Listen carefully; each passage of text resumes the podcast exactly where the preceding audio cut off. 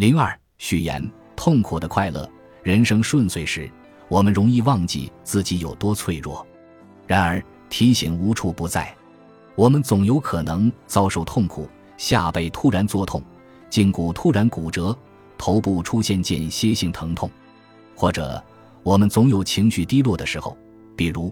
你意识到，你刚刚用播客的全部答复功能透露了一个不该透露的隐私。这些例子只是冰山一角。事实上，我们会遭遇各种各样的痛苦，其中一部分还是别人导致的。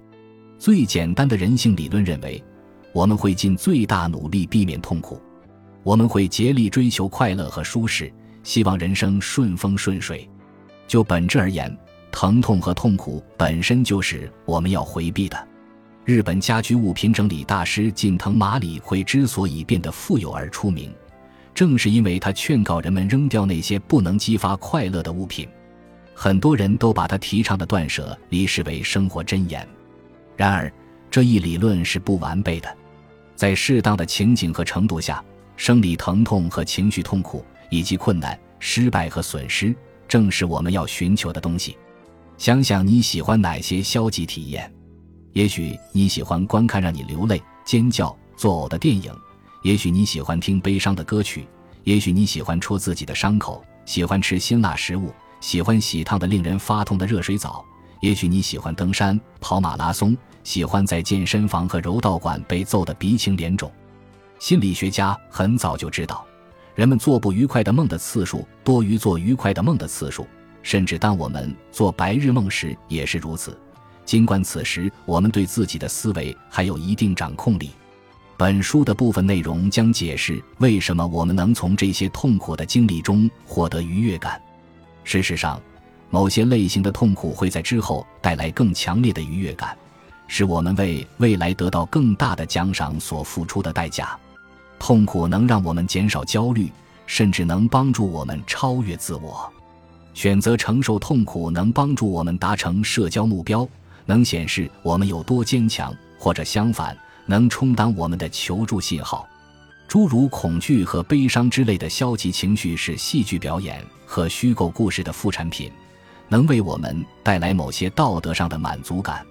在适当的情景下，努力、奋斗和挣扎可以带来有掌控感和心流产生的快乐。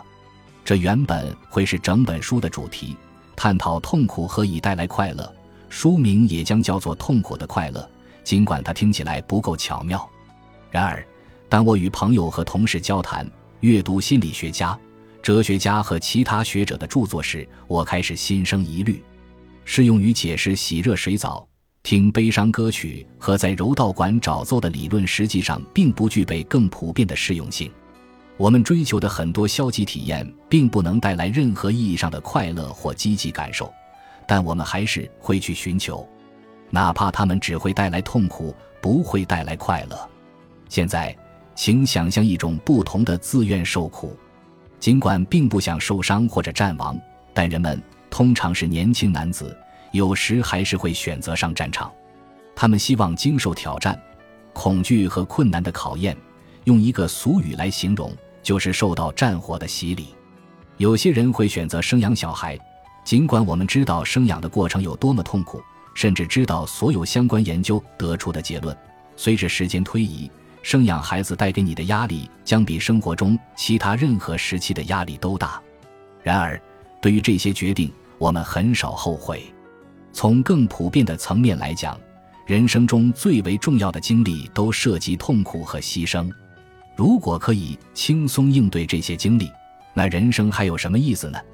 痛苦之于人生的重要性算是老生常谈，它属于很多宗教传统的一部分，甚至在其他问题上有分歧的学者也能就痛苦的价值达成共识。